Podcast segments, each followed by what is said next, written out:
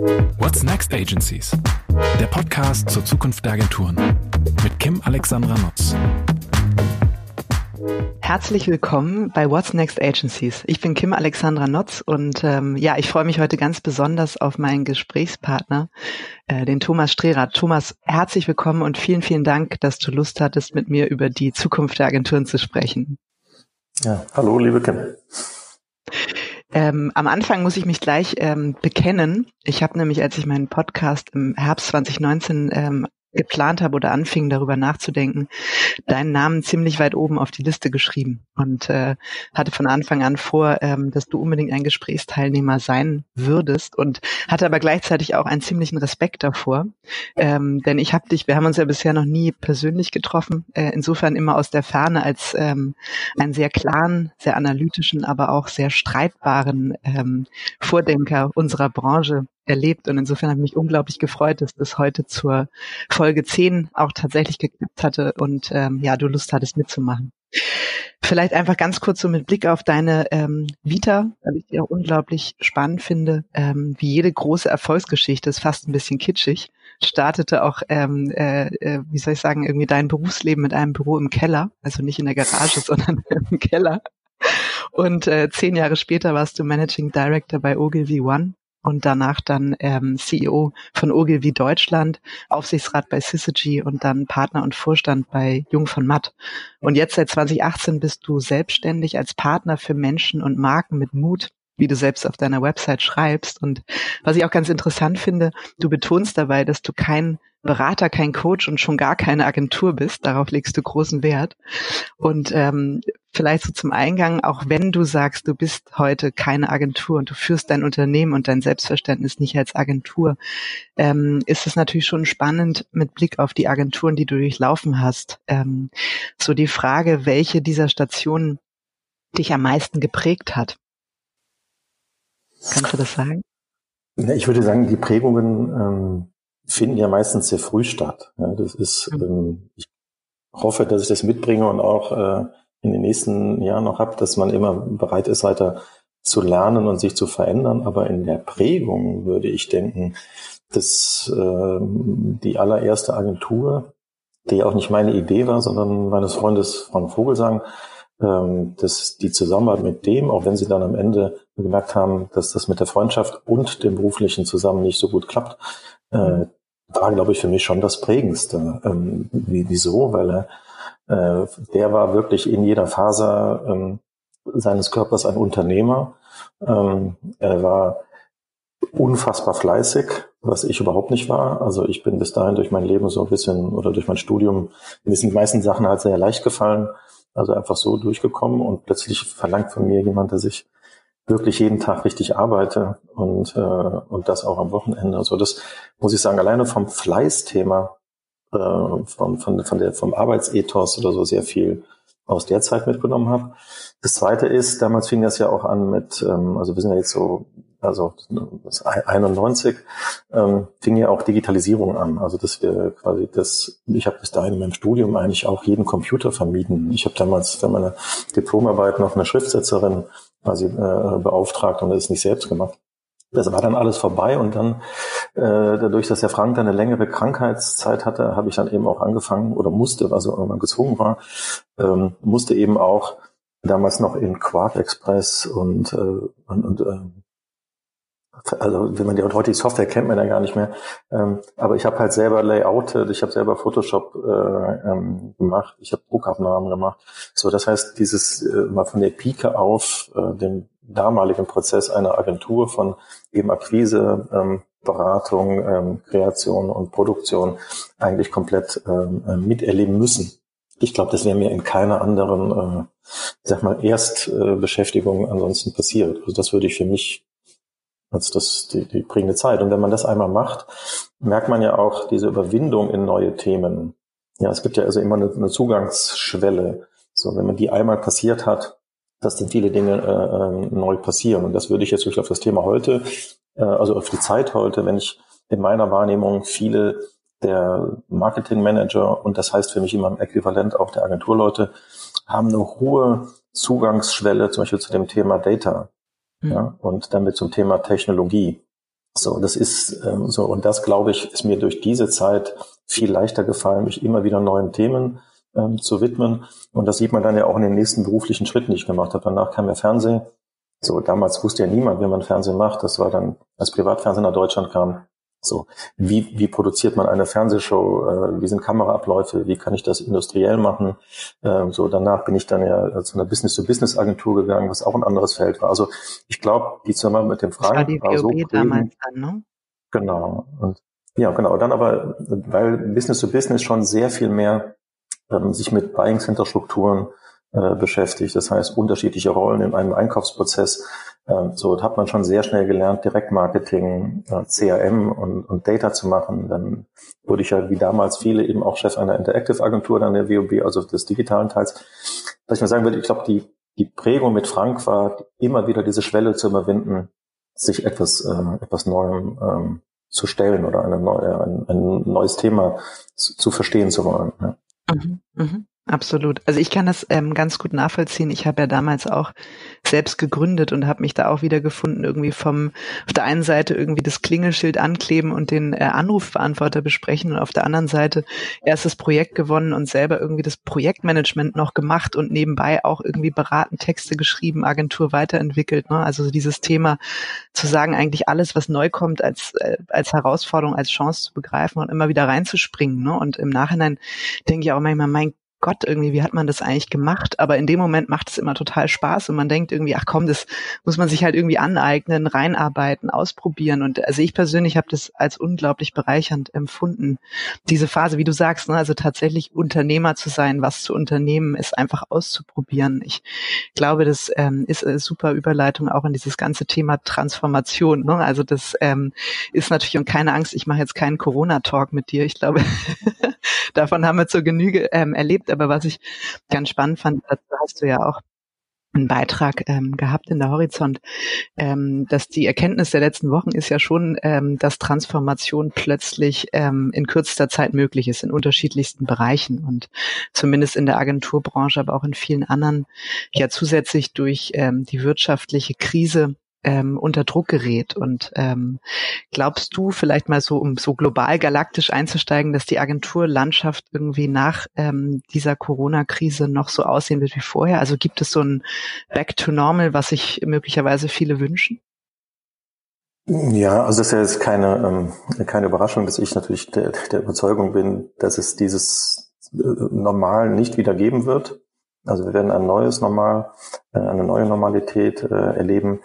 Äh, ich bin der Überzeugung, dass Krisen äh, dieses Ausmaßes ähm, immer eine, ich habe das ja einen Fast-Forward-Button genannt, also ein, die, eine Entwicklung, die aber dann schon da war. Also keine völlig neue Entwicklung, sondern eine Entwicklung, die da ist, nochmal extremst beschleunigt. So. Und insofern würde ich jetzt denken, wenn man sagt, es ist, so heißt ja auch dein Podcast, es geht um Agenturen, ich würde immer weitergreifen, das ist vielleicht auch der Grund, wieso ich, wie du sagst, wieso ich vermeiden wollte, selbst als Agentur verstanden zu werden, ähm, ist eben die Frage der Marketingdienstleistung, also als Professional Service.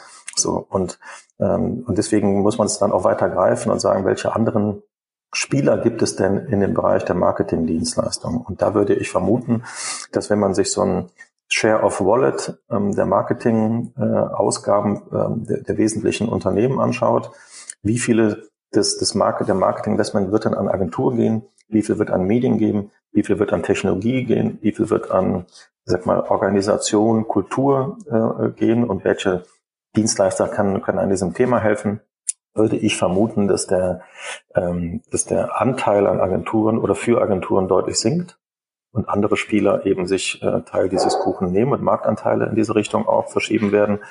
Ähm, und insofern kann man das auch abmalen, auch an den, ähm, in Deutschland, wir haben immer so ein gutes Verständnis der, der inhabergeführten Agenturen.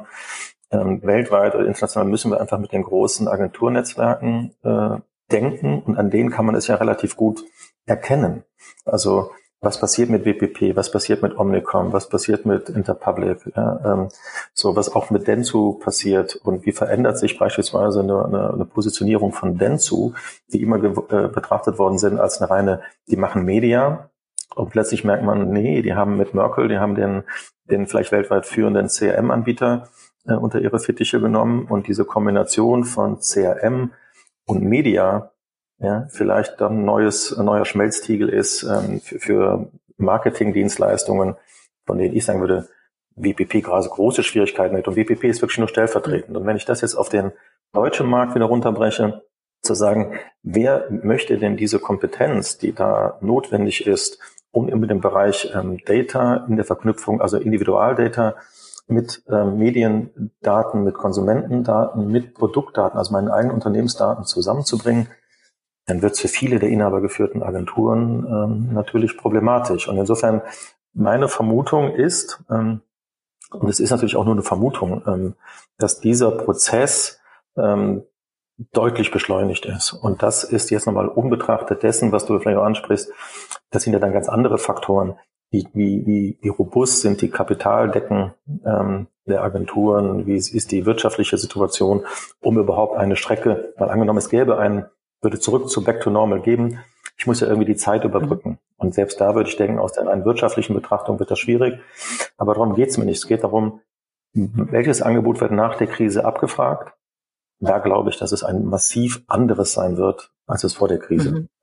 Und das hat dich dann auch zu der Aussage gebracht, ich glaube, du hast es so formuliert, dass du gesagt hast, die ähm, Springer und Jacobi Nachfahren, ähm, äh, die wird sozusagen, also dieses Selbstverständnis äh, dieser Art von Agentur oder auch das Geschäftsmodell dieser Art von Agenturen ähm, wird sich sukzessive auflösen, weil es eben äh, auf diesen alten Prinzipien beruht. Also weniger aufgeschlossen in Richtung Data, Technologie, sondern irgendwie rein aus der Kreativität kommen? Oder was genau meintest du mit dem Springer und Jacobi nachfahren? Also an welchen Typ hast du gedacht? Ja, also erstmal auch da, ähm, wenn man sich mal anschaut, äh, welche Agenturen wurden in den 80ern gegründet, in den 90ern gegründet, in den Nullerjahren gegründet, würde man in meiner Beobachtung feststellen müssen, in den letzten zehn Jahren gab es keine spektakulären neuen Gründungen, zumindest nicht in, äh, in einer wirtschaftlichen Bedeutung, dass man sagt, da ist ein jemand in dieser Art, also würde man vermuten, weiß ich jetzt nicht, ob Kollerebbe dann der letzte ist aus diesem Kalbungsprozess aus Springer und Jacobi, äh, wo es also viele tolle Agenturen gab, aber es gab viele davon, viele. Wo sind diese Neugründungen? Denn jetzt? Und es muss ja einen Grund geben, dass die Leute, die dann in Jungformat oder eben in Kollerebbe sind, wieso die nicht wieder rausgehen und wieder neue tolle Agenturen gründen. Wie das vorher 20, 30 Jahre lang eigentlich das, äh, die Regel in unserer Branche war. So, das heißt, das ist eben kein, keine Entwicklung durch Corona, sondern diese Entwicklung gab es vorher schon. Und da kann man jetzt, das hat natürlich viel, viele Ursachen. Also ist jetzt nicht irgendwie mono ähm, kausal, aber ähm, man kann sagen, ja, vielleicht sind die Leute heute nicht mehr so willens, in ein unternehmerisches Risiko zu gehen. Ja, mhm. also da gibt es sicherlich viele Facetten. Für mich der, die wesentliche Facette aber ist, dass es nicht mehr so viel, also vielversprechend ist, nochmal eine Agenturgröße von 200, 300, 500 oder 1000 Mitarbeitern in irgendeiner Weise ähm, zu gründen, die das Prinzip hat, ich rede immer über Kreativität. Das ist ja, was unsere Branche gerne macht. Wir hatten gestern, vorgestern die ADC-Jury-Sitzungen. Mhm. Alle Agenturen waren blockiert. Und dort wird, wir feiern immer Kreativität. Wir sagen, die, die Leistung von Agenturen und die Differenzierung zu, ob es in Unternehmensberatern ist, sei das Thema Kreativität. Und die Idee ist damit aus dieser Logik der Anfang aller Dinge. Aus einer Idee leitet sich alles ab und gleichzeitig das Zentrum aller Dinge. Wenn man sich aber anschaut, wofür werden Agenturen denn bezahlt? Und man sagt, okay, bildet sich das denn im Geschäftsmodell ab? Keine Agentur, die ich kenne, Jungformat nicht, Ogilvy, keine, die ich kenne, in der ich selber war, in der ich Aufsichtsrat bin. Ich bin jetzt noch bei Experience One in Berlin Aufsichts, im Aufsichtsrat oder Syzygy. Keine der Agenturen, die ich berate, verdient mit der Idee mhm. Geld. Werden noch nicht mal dafür bezahlt. Es gibt noch nicht mal in einer Rechnung den Begriff Idee und dann gibt es einen Preis dazu. Glaubst du, dass die Agenturen das daran schuld sind oder die CMOs? Weil eigentlich wahrscheinlich würden die Agenturen gerne für die Idee bezahlt werden, aber es kann ja sein, dass sie sozusagen irgendwie die Exekution an sich immer so stark ins Schaufenster stellen und mit Preisschildern behängen, dass der Kunde davon allein schon geflasht ist. Zumindest wäre das eine Idee. Also ähm, ja, Schuld. Ähm, Schuld finde ich jetzt äh, ein, ein, ein, schwieriges Thema. Also ähm, ist also natürlich versucht der Einkauf äh, möglichst wenig für eine Leistung zu zahlen und natürlich versucht der Einkauf das, äh, äh, diese Leistungen vergleichbar zu machen, um dann in Excel-Zeilen äh, sagen zu können, äh, wer dann der bessere Anbieter ist. Insofern dem kann sich ja nun niemand, ähm, äh, dieser Realität kann sich niemand entziehen. So, aber wir oder die Agenturleute müssen sich schon auch fragen, ähm, haben sie vielleicht irgendwann mal das Rad überdreht? Also wir kommen aus diesen 15 Prozent Agenturvergütung. Ähm, also ich bin da, meine erste Agentur hat noch quasi ähm, so gelebt. Da haben wir ja keine Stunden berechnet, sondern wir haben 15 Prozent dessen berechnet, was äh, quasi umgesetzt worden ist. Dann haben wir aber ja dadurch, dass wir über die Medien sogar noch äh, ein, ein, also Mengenrabatte hatten, haben wir uns die Mengenrabatte äh, ja noch bezogen. Und dann gab es eben dadurch plötzlich äh, Einnahmen ähm, von, ja, da hatte man 25 oder 30 Prozent Marge. Und dann sind wir ja noch hingegangen, weil wir äh, nicht genug kriegen konnten. Ja, und anders, das hatte ich dir ja geschrieben, äh, glaube ich, damals wollten Werber noch Geld verdienen. Damals war Geld verdienen auch noch was mhm. Gutes. Ja, und man hat auch ein bisschen damit geprahlt, wie viel Geld man verdienen kann. Damals hat man vielleicht dann nicht genug bekommen hat die Media den Mediateil sogar noch ausgegliedert und Mediaagenturen ausgenommen. Also man muss ja natürlich verstehen, Mindshare ist die Mediaabteilung von Ogilvy Mather gewesen. So, heute ist es viel größer, also das ist ein ganz anderer Wirtschaftsbereich geworden. So, dann hat man also quasi da einmal die 15 Prozent genommen, man hat die Mengenrabatte genommen und hat sich in der Agentur Ogilvy nochmal bezahlen lassen, zusätzlich dann irgendwie an Stunden. Da hat aber dann keiner gedacht, kommt die Idee, sondern wir berechnen Aufwände, die wir brauchen, das zu machen. Also insofern würde ich sagen, ja, so ein Stück Gier, also so sind dann ja plötzlich dann Margen von dann über 30 Prozent und 40 Prozent äh, wieder zugekommen. So. Und es gehört ja auch zu den Grundprinzipien, zum Beispiel auch von Springer und Jacobi, ja, dass auch die Knete irgendwie stimmen musste. Das liest man ja heute von Agenturen nicht mehr. So, also welcher Agenturmanager hat das letzte Mal damit angegeben, wie viel Geld er verdient? Also deswegen schon so ein bisschen meine These, es ist aus der Mode gekommen, ähm, Geld zu verdienen in Agenturen. Ja? Und für mich, ich, wenn ich den Sprung jetzt so weit mache, dann ich habe das Gefühl, wenn wir selbst nicht uns ernst nehmen als Wirtschaftsbereich, und das ist, die Frage ist ein bisschen größer, als werde ich für eine Idee bezahlt oder nicht, sondern wie viel Geld will ich denn als Agentur verdienen? Was halte ich für einen angemessenen Profit? Und rede ich darüber? Thematisiere ich Geld? Was Ihnen, wenn ich ein Handelsblatt heute Morgen aufschlage, wenn ich ein FAZ-Wirtschaftsteil lese, jedes Unternehmen wird an Umsatz und Gewinn gemessen und eingeschätzt. Die Fähigkeiten eines CEOs werden an der wirtschaftlichen Kraft seines Unternehmens gemessen. Die Agenturen reden nicht darüber. Wann liest man denn in einer Fachzeitschrift irgendwie auch von inhabergeführten Agenturen was übers Geld verdienen? Das ist ja, die, die Manager von den Networks reden sich immer raus mit irgendwelchen äh, äh, Ausreden, dass sie nicht darüber reden dürften, ja, weil sie börsennotiert in den USA sein. Das Gegenteil ist doch der Fall. Börsennotiert heißt, ich muss über Geld reden. Ich bin veröffentlichungspflichtig. Ja, so, und die Manager von inhabergeführten Agenturen oder du, du gehst ja auch nicht raus und sagst, im April super Marge, Wieso? Weil es dir unangenehm ist, du hast das Gefühl, das würde Begehrlichkeiten vielleicht bei Mitarbeitern wecken oder, ja, oder so. Man Wir reden ähm, nicht mehr über Geld. Ich weiß nicht, also obszön ist vielleicht das falsche Wort, ne? aber weil es vielleicht auch ein, tatsächlich ein bisschen aus der Mode äh, gekommen ist, sich selbst so stark zu profilieren und über Geld und Status und solche Dinge zu sprechen und nicht nur Begehrlichkeiten auf Mitarbeiterseite, sondern tatsächlich ist so ein spontaner Reflex ja immer, mein Gott, wenn der Kunde jetzt hört, wir machen XY Ergebnis, ähm, dann ist das quasi das erste Alarmsignal, um zu wissen, für die nächste Verhandlung können wir aber mal weiter drücken. Also mein persönlicher Eindruck ist, dass das ähm, eben nicht unbedingt nur eine Anziehungskraft auf Kunden ähm, auslöst, dass man extrem wirtschaftlich ist, weil es andersrum ja auch jetzt überspitzt gesagt bedeutet, man nimmt die Kunden ganz schön aus. Und genau, und da habe ich das Gefühl, dass, äh, wie du es gerade formulierst, quasi das Pendel zur anderen Seite hat schwingen lassen ja, dass wir so wenig darüber reden und uns so klein machen, dass man uns auf der Gegenseite in dem Bereich mhm. nicht mehr ernst nimmt. Ja, so. Ähm, ich habe zuletzt bei einem größeren Unterne Unternehmen, muss jetzt, äh, glaube ich, die Marke nicht sagen, aber eben mit dem Chefeinkäufer gesprochen und der sagte mal, ich war dann so froh, äh, endlich mal die, diese Agenturvertreter kennenzulernen, die wir nur Pussys nennen. Ja, so das heißt, wir sind ja auch schlecht in der, also wir reden nicht nur drüber, sondern wir sind auch schlecht in der letzten Verhandlung. So. Und deswegen nimmt man uns dort auch nicht ernst, weil wir die eigene wirtschaftliche Kraft nicht schätzen. Ja, so, es gibt von uns kein Nein. So, und deswegen habe ich schon das Gefühl, dass wir durch was du jetzt auch formulierst, mit das ist aus der, äh, aus, aus, aus der Mode gekommen. Ich arbeite doch lieber mit jemandem, der erfolgreich ist. So, so ein erfolgreiches Unternehmen. Und was ist eine Kennziffer für ein erfolgreiches Unternehmen? Sind das jetzt drei Kannlöwen? Ja? Oder ist es eine substanzielle Marge? Eine Marge, die den äh, Unternehmen erlaubt, in sein Talent zu investieren, in Technologie zu investieren, in Zukunft zu investieren, Partnerschaften eingehen zu können. Wenn ich fünf Prozent Marge habe, kann ich das alles nicht. So, und wir sind eine, aus meiner Sicht, eine unterbezahlte Branche.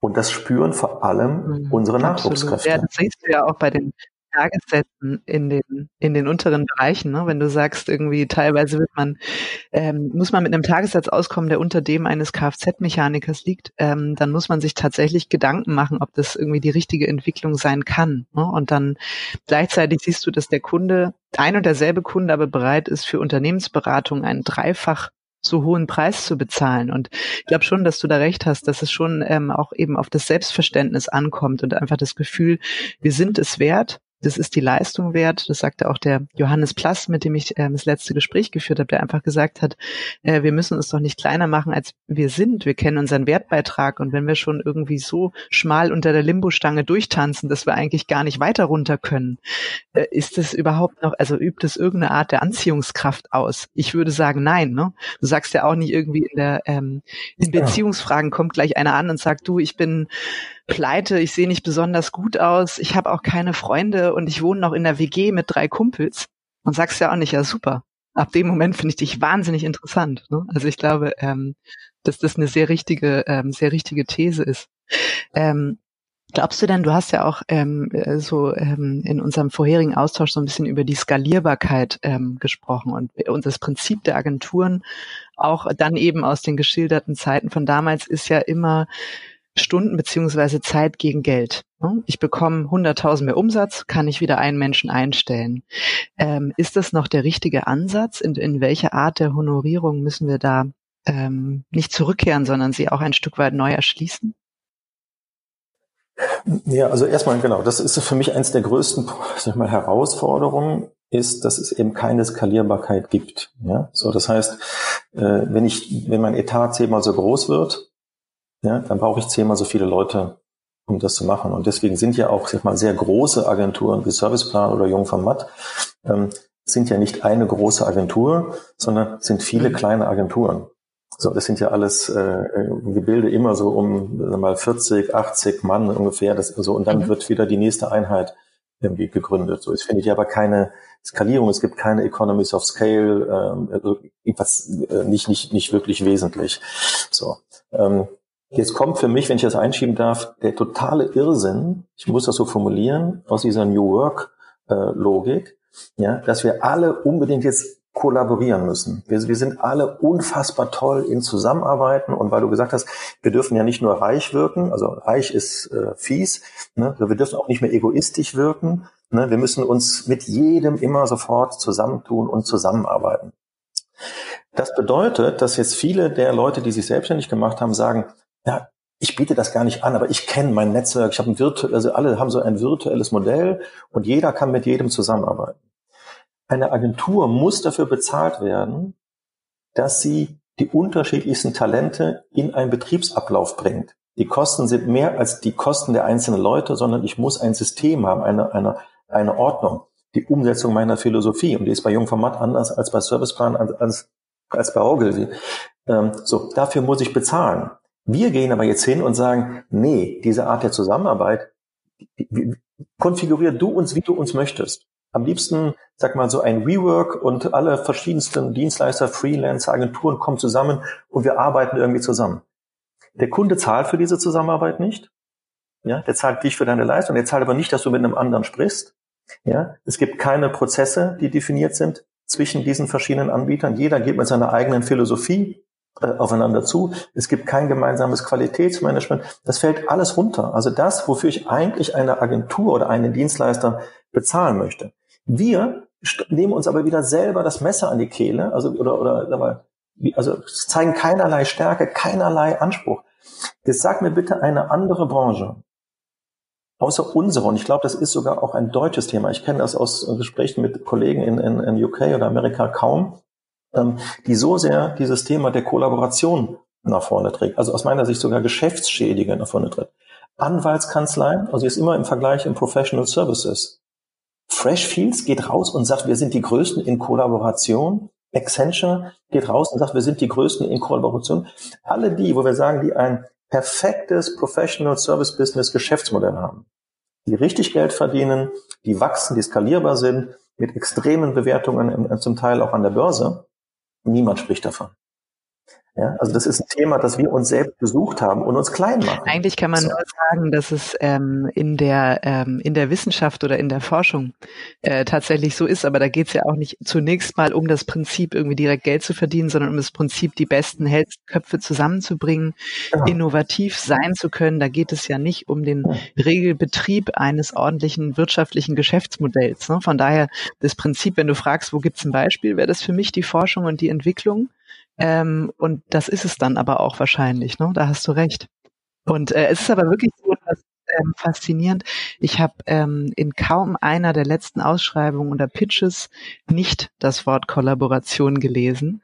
Und äh, teilweise wird es sogar mit bis zu 20 Prozent fließt es in Bewertungen ein. Ähm, das heißt im Prinzip, ne, wie du gesagt hast, wenn man jetzt mit breiter Brust rausgeht und sagt, was für ein Schwachsinn, verdient keiner Geld, macht das Ergebnis nicht besser, ähm, schafft eigentlich nur Ineffizienzen in Abläufen und Prozessen und so weiter, wäre so die erste Hürde. Also entweder sagt der Kunde, wow, der traut sich was, aber ab dem Moment die Bewertungskriterien stehen, kannst du es vergessen. Ne? Das heißt, es muss hat am Anfang natürlich zur Konsequenz, dass du sagst, wir haben eine klare Positionierung, aber es werden uns auch Chancen entgehen. Und ich glaube, das ist auch ein wichtiges Prinzip. Man ist halt durch den Sinkflug der eigenen Marge und dieser, ähm, wie soll ich sagen, irgendwie diesem Bestandswahrertum so sehr gefangen in dem Prinzip, alles möglich zu machen und das noch mitzunehmen und das noch mitzunehmen, weil man ja auch, ne, hast du ja auch gesagt, man muss irgendwie diesen, ähm, den Laden und auch, ähm, ich sag mal, die, die Größe dieser Agenturen am Laufen halten. Ne? Und deswegen fehlt einem sicher hier und da dann auch das Rückgrat zu sagen, nee, das machen wir so nicht. Ja, aber das, das, was du schilderst, Kim, das ist Selbstmord aus Angst vor dem Tode. Ja, also du, du sagst, weil man den Laden am Laufen hält, trifft man eine Entscheidung, die Absolut, dazu führt, ja, ja. dass der ich Laden ja auch, wenn nicht läuft. Nicht das so, toll finde, so, und das sondern ist dass das wieder, äh, so. und verstehe so und verstehe mich nicht falsch. Das ist, ich bin, also ich kann sogar einen Kunden auch verstehen, der sagt, ich will nur die besten Köpfe der verschiedenen Agenturen haben. Aber wenn ich das mache, ich, mal, ich nehme jetzt den besten Strategen von der Agentur X. Wenn der wirklich gut ist, so, dann ist in unserem Modell versorgt er acht oder zehn andere Leute in der Agentur mit Arbeit. Wenn der Kunde aber sagt, nee, ich die acht oder zehn brauche ich nicht, ich will nur den haben, dann kann das nicht zur gleichen Vergütung passieren. dann geht das nicht mehr über diesen Tagessatz. So, und das meine ich mit der, mit dem, wenn ich sage, die, die, die Zeit des Springer-Jacobi-Zyklus ist abgeschlossen, dann ist das diese Logik. Ich habe immer prominente Köpfe und diese prominenten Köpfe versorgen in einer Pyramidenstruktur den Rest des Ladens mit Aufgaben. Und dann muss ich den ab einer Größe von 40 oder 60 oder muss ich den wiederholen und muss wieder Köpfe haben, die dann in die Agentur rein, also äh, Leute am Laufen halten. Ich habe diese klassischen Strukturen mit vielen Junioren, ja, oder einen, Mittelbauch. Der eine hat mehr Junioren, der andere hat mehr Bauch. Also eine Versorgung und ich produziere auch meine Ideen selber aus. Ja, das heißt, ich bin nicht nur der Experte äh, für Film, sondern ich sorge auch dafür, dass der Film produziert wird. Ich mache am Ende sogar die Reinzeichnung für die Anzeigen. So, dann geht die Idee zu einer, sag ich mal, Point-of-Sale-Agentur. Die produzieren dann die Assets für, für Point-of-Sale. Das heißt, ich werde weniger mehr für das Vorne bezahlt. Also eigentlich kriege ich nicht das Geld für die Expertise oder die Kreativität von der Person, die gewollt ist, sondern ich hole mir die Wertschöpfung bei den Szenen, die, die an dieser Person dranhängen. In dem Moment, wo der Kunde sagt, ich will nur noch mit den Top-Köpfen und die möchte ich jetzt in Kollaboration mit den Top-Köpfen von anderen haben, fehlt allen diese Streckung, diese Skalierung in ihrer Organisation. So, das kann man jetzt gut oder schlecht finden, bedeutet aber für mich, das Geschäftsmodell wird sich ändern. Das heißt, diese Art der Produktion also, äh, wird woanders hingehen. Äh, ja, und es wird andere Angebote gehen. Und so, also ist immer zwei, für mich dann zwei Grundthesen. Ja, es wird vielleicht wieder richtige Creative Hotshops geben. weil die Idee dann, sage die Idee nicht mehr Teil von irgendeiner großen Dienstleistung ist, die auf ganz viele Dinge passen muss, so also one fits all und deswegen Ideen auch so mittelmäßig werden, ja, weil die eine Idee soll im Fernsehen funktionieren und im Insta-Post irgendwie funktionieren, sondern zu sagen, nee, ich mache jetzt doch wieder Kreation und diese Kreativen auch dann davon befreit werden, von der ganzen operativen, vom Projektmanagement, von einer 360-Grad-Denke und oder was auch immer, ja, dass da vielleicht wieder kleine Firmen, die wirklich spezialisiert sind auf eine Idee, vielleicht sind die in der Lage, dann mehr zu verkaufen als ihre Stunden, nämlich irgendwie ihre Expertise. Das Thema Produktion aber wird ganz woanders sein. Und das ist das Thema, da wird auch mit Stunden wird nichts mehr gehen, weil im Moment zahle ich ja die Zeit, die jemand für etwas braucht. So. Und ähm, wenn man sich jetzt anschaut, und das finde ich, sieht man deutlich jetzt auch dann doch in der Krise, ähm, wir sehen, dass die Anzahl, das ist jetzt vielleicht ein bisschen sehr viel Buzzwording, aber die Anzahl der Assets, die eine Marketingunternehmung braucht, extremst explodiert. Diese Explosion kommt nicht nur aufgrund der Kanäle, sondern sie hat ganz viele Ursachen, die im Wesentlichen aber in der Personalisierung liegen. Und diese Personalisierung hat mit dir als Person, also Kim hat vielleicht ein anderes Interesse als ich, und selbst hat Kim im Januar ein anderes Interesse als im November. Sie hat ein anderes Interesse vor einem Autokauf als nach einem Autokauf. Ja, und der, der, der, der, das Asset, das ich dir ausspiele, wird zukünftig mehr von dir aus bestimmt, als davon, ob Mercedes, also ob der Natz vorhat, gerade ein Auto wieder zu verkaufen. Das hat er ja, finde ich, auch ganz gut erklärt, dass man sich plötzlich, wenn man in der Customer-Centric-Logik geht, ja, sagt, also ich habe weniger mein Kampagne, mein Commercial-Kalender im Kopf als dein Kalender quasi im Kopf. So. Und wenn ich nur zwischen Kim und Thomas unterscheiden will, brauche ich zweimal so viele Assets. Wenn ich aber acht verschiedene Personas unterscheiden will oder sogar tatsächlich Leute individuell wahrnehmen will, ja, dann brauche ich achtmal so viele Assets oder n-mal so viele Assets. Und diese Personalisierung, die ja leider von vielen bei uns in der Branche immer diskutiert werden, wenn man über Werbeassets spricht, als würde man über Werbekampagnen sprechen. Nein, diese Assets sind E-Mails, sind Webseiten. So, ja. Und viele denken bei einer Website noch, dass, wenn man da drauf geht, dass es für alle gleich ist. Nee, eine Website von Mercedes wird zukünftig für dich, wenn du einsteigst, eine andere sein als für mich. Das wird davon abhängen, ob das Unternehmen in der Lage ist, sag mal so Session äh, Clickstream Data zu haben, also was du gerade machst, oder ob sie sogar die Purchase History von Kim kennen, ja, also was andere Daten mhm. sind, die vielleicht sogar zusammenbringen kann, diese Daten. Und aufgrund dieser Datenlogik dann dir, dann ist es völlig egal, ob das Werbemittel ein Banner auf der Bild.de ist oder quasi in einem anderen Format auf der bmw.com äh, zu dir ausgespielt wird oder ob ich dir eine E-Mail schicke. Also oder wo auch immer ein Werbemittel platziert ist. Es wird aber nicht nur, es wird nicht mehr in, in einer Kampagnenlogik sein. Und wenn ich das mache, wenn ich sage, ich kaufe in Echtzeit, bestimme ich einen Kommunikationspunkt mit dir, also so Realtime. Dann bin ich aber nicht nur im Programmatic Bidding, also ich kaufe das nicht nur in dem Moment, sondern ich muss in der Echtzeit auch das Werbemittel herstellen können. Und wenn man das einmal durchdenkt, versteht man, dass das nicht mehr händisch produziert werden kann. Heißt, es muss automatisiert ähm, im produziert werden. auch, dass die ähm, den Mediaagenturen dadurch das Geschäft sukzessive ebenfalls entfallen wird. Also dass das nachher eine Kompetenz ist, die durch die Automatisierung nicht nur in der Erstellung, sondern auch in der Ausspielung ähm, entlang der Journey ähm, eben auch in-house passiert, über Technologien, KI gestützt und so weiter passiert. Das heißt irgendwie diesen Mittler ja, mit der wunderbaren Marge, über die wir vorhin sprachen, Sprachen, den braucht im Prinzip übermorgen niemand mehr? Ja, ganz massiv. Also da bin ich, ähm, also über die Mediaagenturen könnte man noch mal ein anderes Buch schreiben, einen anderen Podcast machen, aber nein, bin ich sehr von, bin ich sehr von überzeugt, insbesondere, dass das Thema Third-Party-Data äh, aus juristischen Gründen ganz, ganz schwierig wird, äh, werden Unternehmen sich fragen müssen, wie ihr First-Party-Data-Konzept aussehen soll. Und die meisten Unternehmen kaufen im Moment, wenn man ehrlich ist, noch Daten bei, äh, bei ASMI ein oder bei ProSieben oder bei Google. Ja, und das wird, sieht man ja gerade, also der Trend ist ja völlig deutlich erkennbar, dass spätestens jetzt die meisten anfangen, ein eigenes Datenkonzept zu haben. Und das muss im Kern der Unternehmen sein. Das kann ich nicht outsourcen.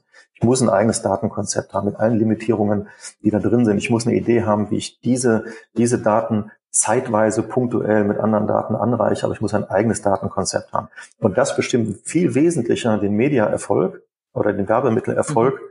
als eine Marge im Rabatt in irgendeinem Einkauf. Insbesondere die großen digitalen Plattformen also die Facebook-Gruppe und Google-Gruppe, also nicht als nur als Plattform, die ja sagen wir, jetzt fast 70 Prozent des Digital Advertisings ausmachen, die arbeiten sowieso lieber mit den Kunden direkt als mit einer, mit einer, als mit einer Mediaagentur. Das heißt, auf der einen Seite, wenn ich die richtig verstehe, haben wir dieses sehr datengetriebene Asset Management, Automatisierungsgetriebene Geschäft, das künftig, wenn ich dich richtig verstanden habe, nicht das Geschäft der Agenturen sein wird, sondern anderer Marketing, Organisations, Dienstleistungsunternehmen, ähm, auf die wir vielleicht gleich noch zu sprechen kommen. Und der andere Teil, der eben, und darauf sind ja Agenturen so stolz, auf die Fähigkeit der eigenen Kreativität.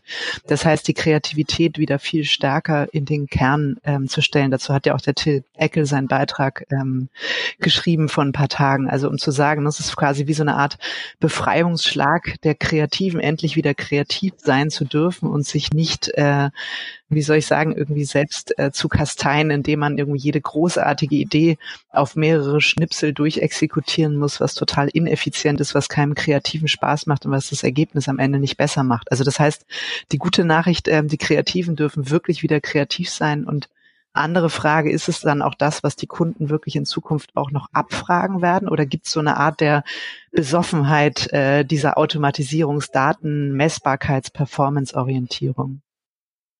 Na, die, ähm, also man muss ein bisschen aufpassen, dass man jetzt nicht alle Begriffe, ähm, äh, wenn ich also, wenn ich hingehe und habe eine, verschreibe mich wie der Natz ist eben, und es gibt andere, der Natz fand ich fand das sehr, sehr guten Podcast und der Natz hat, glaube ich, schon das beschrieben, was ich bei vielen Kunden wahrnehme als ein, eine Überlegung. Und wenn ich den Kunden in ein Zentrum, ins Zentrum stelle und mir, mir als Ziel nehme, von jedem Kunden ein Datenprofil zu haben, und überlege, wie ich aus einem äh, quasi Lifetime Customer Value, also auch unterscheiden kann, wer kann eigentlich wie viel, also was ist der Kunde mir wert, wie kann ich das investieren und auch verstehe, dass jede Kommunikation, jeder Datenpunkt mir dieses Profil anreichert. Also Kommunikation ist nicht in dem Moment verloren, wo sie ausgesendet wurde, sondern sie trägt dazu bei, eine bessere Qualität in meinen Daten äh, zu bekommen, dann bin ich ja nicht mehr nur performance-orientiert. Performance hat dann oft so ein Geschmäckle von, Click-Banner oder, oder nicht. Also so, das ist aber Performance-Marketing. Das ist nicht die Logik von einer, äh, von einer Customer-Centric ähm, äh, Datenorganisation, sondern da kann ich auch Dinge machen, die, wo du nicht sofort reagieren musst. Also nicht alles ist auf Interaktion ausgelegt und so, sondern habe ich einen Lifetime Customer Value und den kann ich auch bemessen und den kann ich über eine Zeit entwickeln. Also ich kann auch ganz, da ist man aus meiner Sicht nicht besoffen von Performance, sondern so. Das ist leider nur, wie es oft aus meiner Sicht wirklich sehr kurz unter, hey, unter uns Werbeleuten ist dann immer direkt, wenn, wenn man über Daten und Personalisierung spricht, dann reden alle immer von Bannern, also als sei das die einzige Form. Und dann haben alle ihren Zalando-Banner, der dir die Tonschuhe, die du gerade gekauft hast, nochmal anbietet. Und sagen, ja, mhm. wenn das irgendwie die hohe Kunst ist, dann, äh, dann gute Nacht. So, ja, okay, das meine ich damit, dass da nicht die Bereitschaft ist, sich tiefer damit auseinanderzusetzen, wenn man sich solche mal eine Datenlogik von Dyson anschaut, kauf dir mal ein Dyson-Produkt online und dann guckst du mal, was während des Kaufs, bei der Lieferung, nach dem Kauf, in der App und so weiter passiert. Dann kann man sich ungefähr vorstellen, wie gut das irgendwie mal grundsätzlich werden kann. Wenn man sich anschaut, dass solche, wenn du bei Netflix, wenn du einen Netflix-Trailer siehst, die sind alle personalisiert. Jeder Netflix-Trailer gibt es in ungefähr einer Million Versionen von zu jedem Film weil sie nicht händisch hergestellt werden und weil man weiß, dass Kim andere Dinge in einem Trailer sehen muss, um sich den Film oder die Serie anzuschauen als Thomas. So. Das ist dann die Kunst. Und da kann man sagen, hey, eigentlich macht doch nicht eine Million verschiedene Schnittversionen von einem Trailer.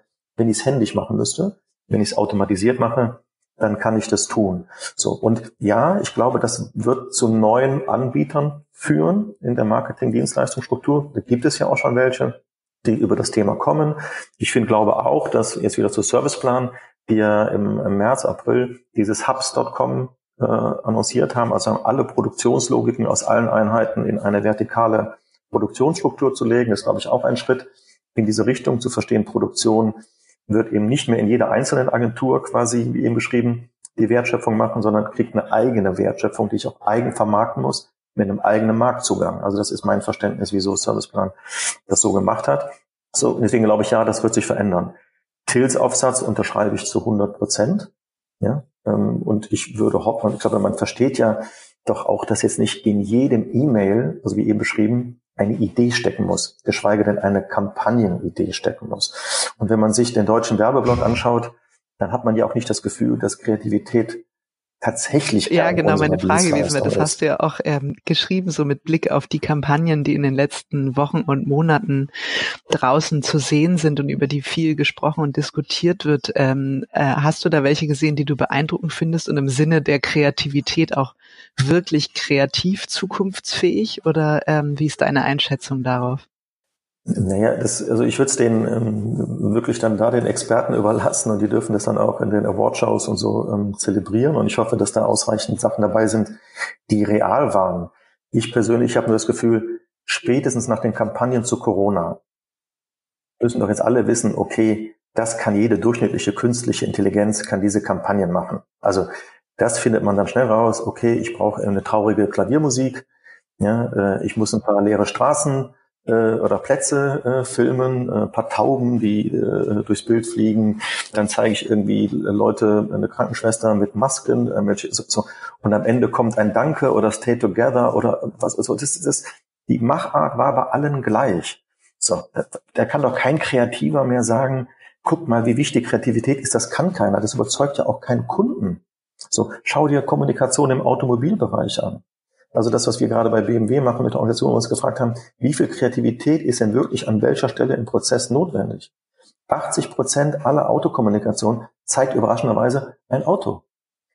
In 80 Prozent der Fälle ist das Auto in einer Dreiviertelansicht zu sehen und eine Headline drüber. Hm, meist vor einem Hintergrund wie einer Stadt, einer Großstadt, einer Küstenstraße. So, so. Es ist da kann man doch nicht von, wirklich von Kreativität sprechen.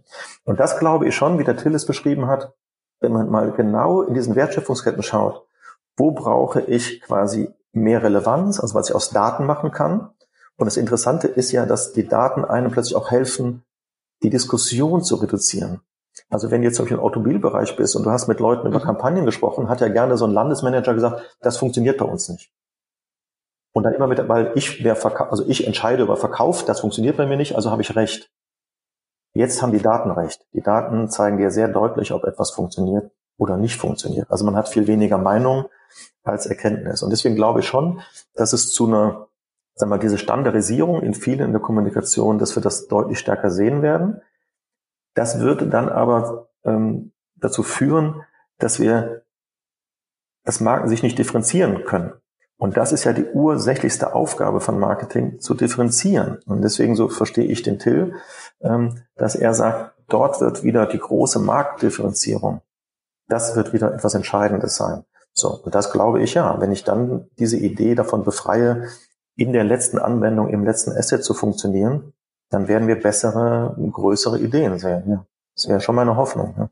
Das heißt, die Assets werden auch deutlich serviceorientierter, sachorientierter werden. Ne? Die werden gar nicht mehr den Anspruch haben, werblich daherzukommen, Botschaften zu verbreiten, sondern einfach unfassbar nützlich zu sein. Also das im Sinne der Customer Centricity. Ich bin ein nützlicher Inhalt. Da meine ich jetzt auch nicht Content Marketing, sondern ich bin ein Service Content, ja, an der Stelle. Ähm, und das andere dann eben als differenzierendes ähm, Thema. Das heißt, in der Customer Journey Analyse würde man sagen, an welcher Stelle braucht es dieses Differenzierungspotenzial und wo gehe ich rein und sage, hier vertiefe ich, hier mache ich einen echten, eine echte Hero-Aktion, eine echte Hero-Maßnahme. Wie würde man zu diesen Punkten kommen? Also ist es dann wieder ein gesundes Bauchgefühl, was mir sagt, an dieser Stelle reden wir von einem Big Bang, keine Ahnung, Audi, Audi positioniert sich neu als Nachhaltigkeitsstar, das müssen wir mit einem riesen Bewegtbild inszenieren? Ja, also ähm, das, das kann ich jetzt schlecht, muss ich sagen, aus dem Stand beantworten, ähm, ob dann Bauchgefühl richtig ist oder nicht. Ähm, ich würde denken, man, man muss schon, man wird viel mehr, also die ganzen Themen, die wir eben besprochen haben, werden viel stärker aus einer Business-Logik kommen. Ja, also ich werde nicht mehr sagen, bitte führt mir das Auto kommunikativ ein, sondern ich werde vielmehr die Gespräche führen müssen, wie viele Autos will ich verkaufen, in welcher Konfiguration, wie viel Leads brauche ich dazu, wenn ich so viel Leads brauche, wie viel Ansprechpartner, also ich habe vielmehr eine Businessplanung und das wird schon das Budget bestimmen. Wie viel Geld ich dann investiere in meine Differenzierung, glaube ich, das wird vom Mut der Marketingentscheider so ein bisschen abhängen. Ja, und äh, da sind wir, glaube ich, ja die meisten äh, in unserer Branche doch sicher, das kann eigentlich nicht zu viel sein.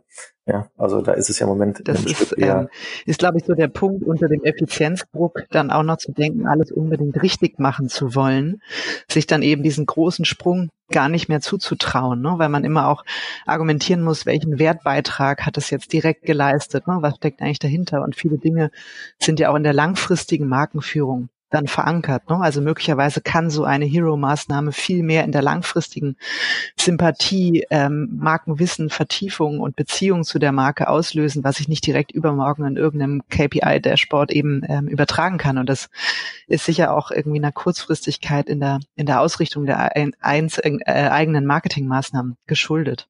Also das, äh, da würde ich mir auch einen mutigeren, aber auch langfristigeren Blick tatsächlich wieder wünschen. Sag mal eine Frage noch, weil damit ähm, hadern ja ähm, diese Art von Agenturen, über die wir jetzt auch lange gesprochen haben, so diese Frage, muss ich mir jetzt eigentlich selber die ganze Data- und Tech-Kompetenz ins Haus holen, selber Units aufbauen? Mein Gefühl ist immer ein bisschen, das würde wahrscheinlich wie ein fremdes Organ vom Organismus abgestoßen werden, weil der Organismus von der DNA eben etwas anderes in sich trägt. Ähm, oder ist eben der richtige Weg zu sagen, wir machen hier ähm, Cuts und wir ähm, besinnen uns auf das, was wir wirklich kennen, was uns wirklich ausmacht. Und es ist eben im Kern die Kreativität und wir versuchen nicht mehr diese gesamte Exekution mitzuverkaufen, weil es sich gar nicht lohnt, weil wir immer nur Second Best sein können in dieser neuen Aufstellung und auch Budgetverteilung in der Branche. Naja, das, also die Frage richtet sich, ich würde eher sagen, ähm, man sollte sich die geänderten oder die aktuellen mhm. ähm, quasi Vergabepraktiken bei den Kunden anschauen. Also was wird denn ausgeschrieben? Und wie wird das ausgeschrieben? Wie sehen diese Lose aus? Und daraus mal für sich eine Analyse machen, zu sagen, okay, es gibt bestimmte Lose, für die trete ich gerne an. Ja, die passen zu meiner Kultur und die passen zu meiner Kompetenz. Dann kann ich vielleicht erkennen, okay, es gibt Ausschreibungen, da müsste ich mir Kompetenz dazu holen und dann sich überlegen, ob die zu einem kulturell passt, von Prozessen, von Ablaufen und so weiter passt. So, ähm, Deswegen würde ich das so nicht so nicht pauschal beantworten und sagen, äh, lasst es sein. So. Nur bestimmte Dinge gehen, glaube ich, nicht mehr. Ähm, also nehmen wir mal das, das Thema Technologie. Ähm, so wie wir jetzt darüber, oder in meinem Verständnis, wenn ich das Datenthema sehe, in der Verknüpfung mit dem Medienthema, also Media-Thema, dann komme ich, wir machen immer so, als sei es, als gäbe es Millionen von Software, äh, die da sind. Wir sehen ja, dass alle, also NATS bei Mercedes wird im Wesentlichen auf das gleiche Tech-Stack zurückgreifen wie äh, BMW in München. Ja, so, das ist das gleiche Tech-Stack, äh, mit dem eine Dentsu äh, mit Merkel rumläuft, mit denen eine Mediamonks rumläuft. So, das heißt, wir reden immer über eine Salesforce-Kompetenz. Du redest über eine Adobe Kompetenz, du redest über eine Oracle-Kompetenz und über eine Microsoft-Kompetenz. Und dann hast du im asiatischen Raum mit Baidu, Tencent und so nochmal andere als im, im westlichen Raum mit, äh, mit Google, Amazon und, und der Facebook-Gruppe.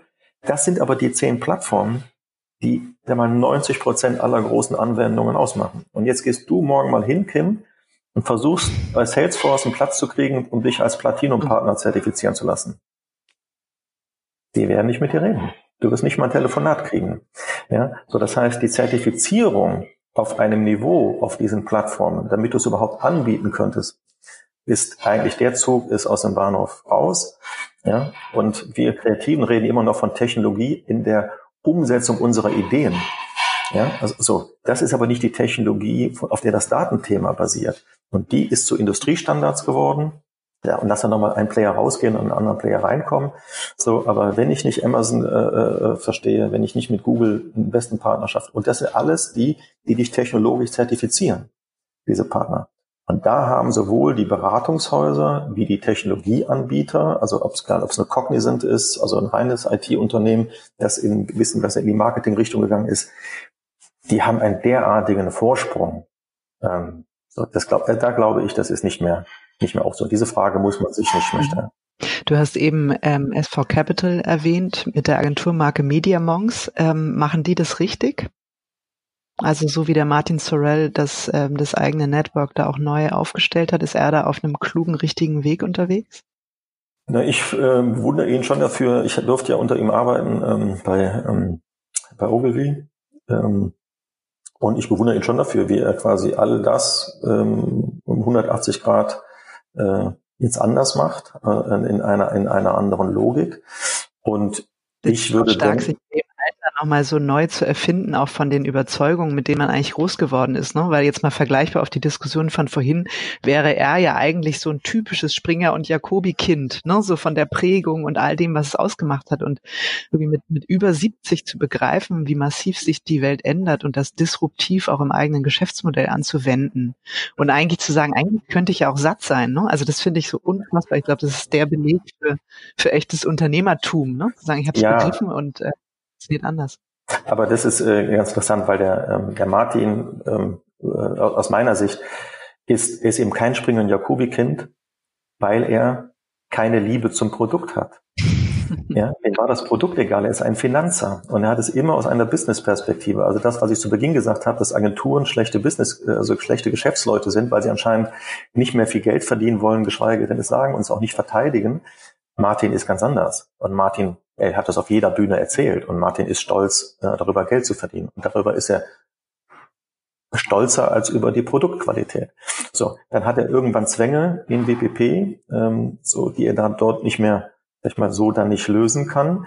Und dann ist es doch nur ein Ausdruck eines besten Geschäftsmanns, dann zu sagen, weil er musste sich nicht emotional von einem Produkt lösen, sondern zu sagen, was sind denn eigentlich die großen Trends, schreibt sich die auf und die haben wir eben aufgezählt, das Data, Media, Digitalisierung, Automatisierung, Produktion, Okay, so, dann geht ihr zu Google und fragt, wer ist die Nummer eins in, äh, in, in der Samba bei euch, Mighty Hive? Dann kauft er Mighty Hive. Also jetzt vielleicht äh, sehr, sehr schwarz-weiß äh, und bringt mit Mighty Hive das Thema Media und Data mit einer Creative Production mit Media Monks und so. Dann würde ich sagen, in, ich kann das jetzt nicht ausreichend beurteilen, aber von meinem Verständnis her würde ich sagen, ja, der hat es richtig verstanden und Kraft seiner Person da kündet er das auf jeder Bühne ähm, in der Welt sehr eindrücklich. Und schämt sich auch nicht zu erwähnen, dass er dabei Geld verdient, ja. Das, äh, da ja, wie kann man denn, wenn man seine Firma S4 Capital nennt? Ja, natürlich. das ist ja brillant. Also, so, ähm. Ja, da ist, ist äh, der Name Programm auf jeden Fall. Sag mal, du, ähm, wenn man das zwischen den Zeilen und nicht nur zwischen den Zeilen, sondern auch sehr direkt ähm, äh, aufmerksam liest, arbeitest du ja auch daran, einen modernen Marketingdienstleister mit aufzubauen. Ähm, kann man da irgendwann demnächst mit News rechnen? Ja, dann würde ich immer denken, wenn es soweit ist, dann ist es soweit. Okay. Ja, aber es ist ja schon eine Andeutung, mit der man arbeiten kann. Und sag mal, letzte Frage, ähm, weil ich könnte noch viel mehr Fragen stellen und ich habe tatsächlich auch nur ein Drittel meiner Fragen gestellt. Das macht überhaupt nichts. Das war schon so umfangreich und total ähm, interessant. Was würdest du denn Agenturchefs raten, die jetzt eben nicht, wie du das so beschrieben hast, auf der grünen Wiese einfach nochmal neu anfangen können, neu gründen können, sondern eben tatsächlich hier und da? Mal sind sie mit 80 Mann, mal mit 600 Mann ausgestattet. Ähm, was könnten die jetzt tun, wenn sie eben nicht auf der grünen Wiese starten, um sich trotzdem zukunftsfähig aufzustellen? Ja, äh, doch, sie müssen, aus mein, also es ist, sie müssen auf der grünen Wiese starten. Du musst dir immer dieses, äh, die Frage, wer würde dich oder wer würde dich kannibalisieren oder wer würde dich töten, das muss ich mir selbst beantworten. Ja? Und das ist, sind die Logiken, äh, mit, mit denen ja auch Amazon arbeitet, ja? sich immer wieder zu fragen, wer ist derjenige oder RGA als Agentur, glaube ich, das Modell dann alle sieben Jahre quasi komplett neu erfinden.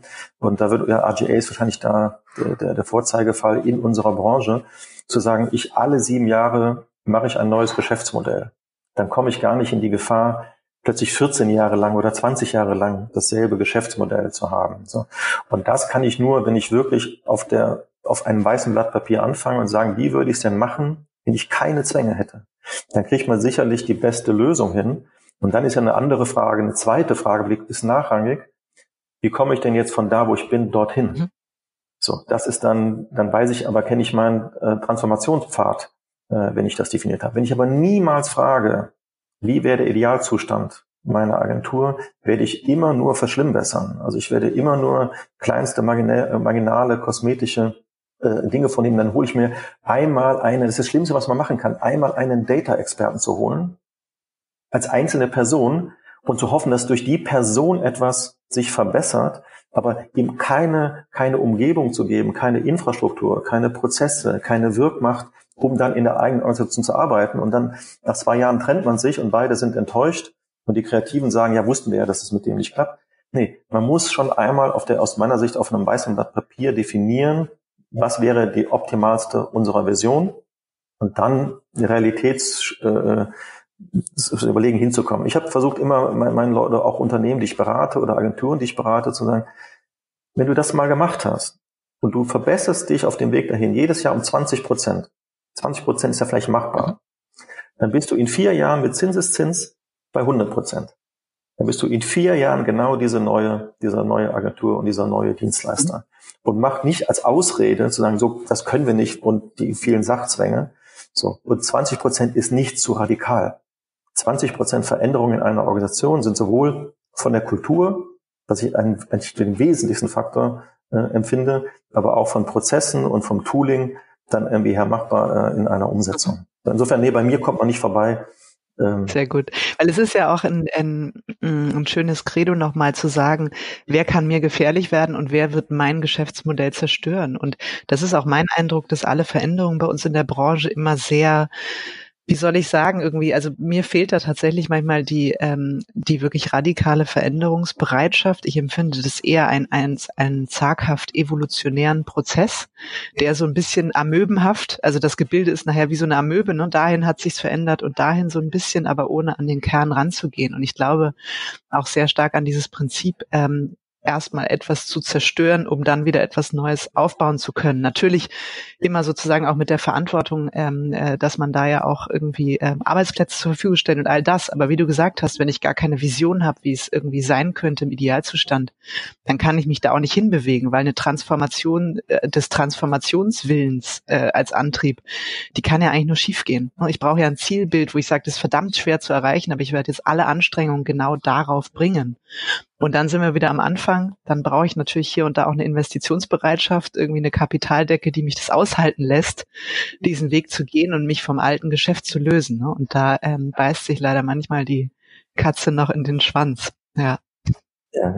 Thomas, ich danke dir sehr für das Gespräch. Mir hat es total Spaß gemacht. Ganz lieben Dank. Danke dir.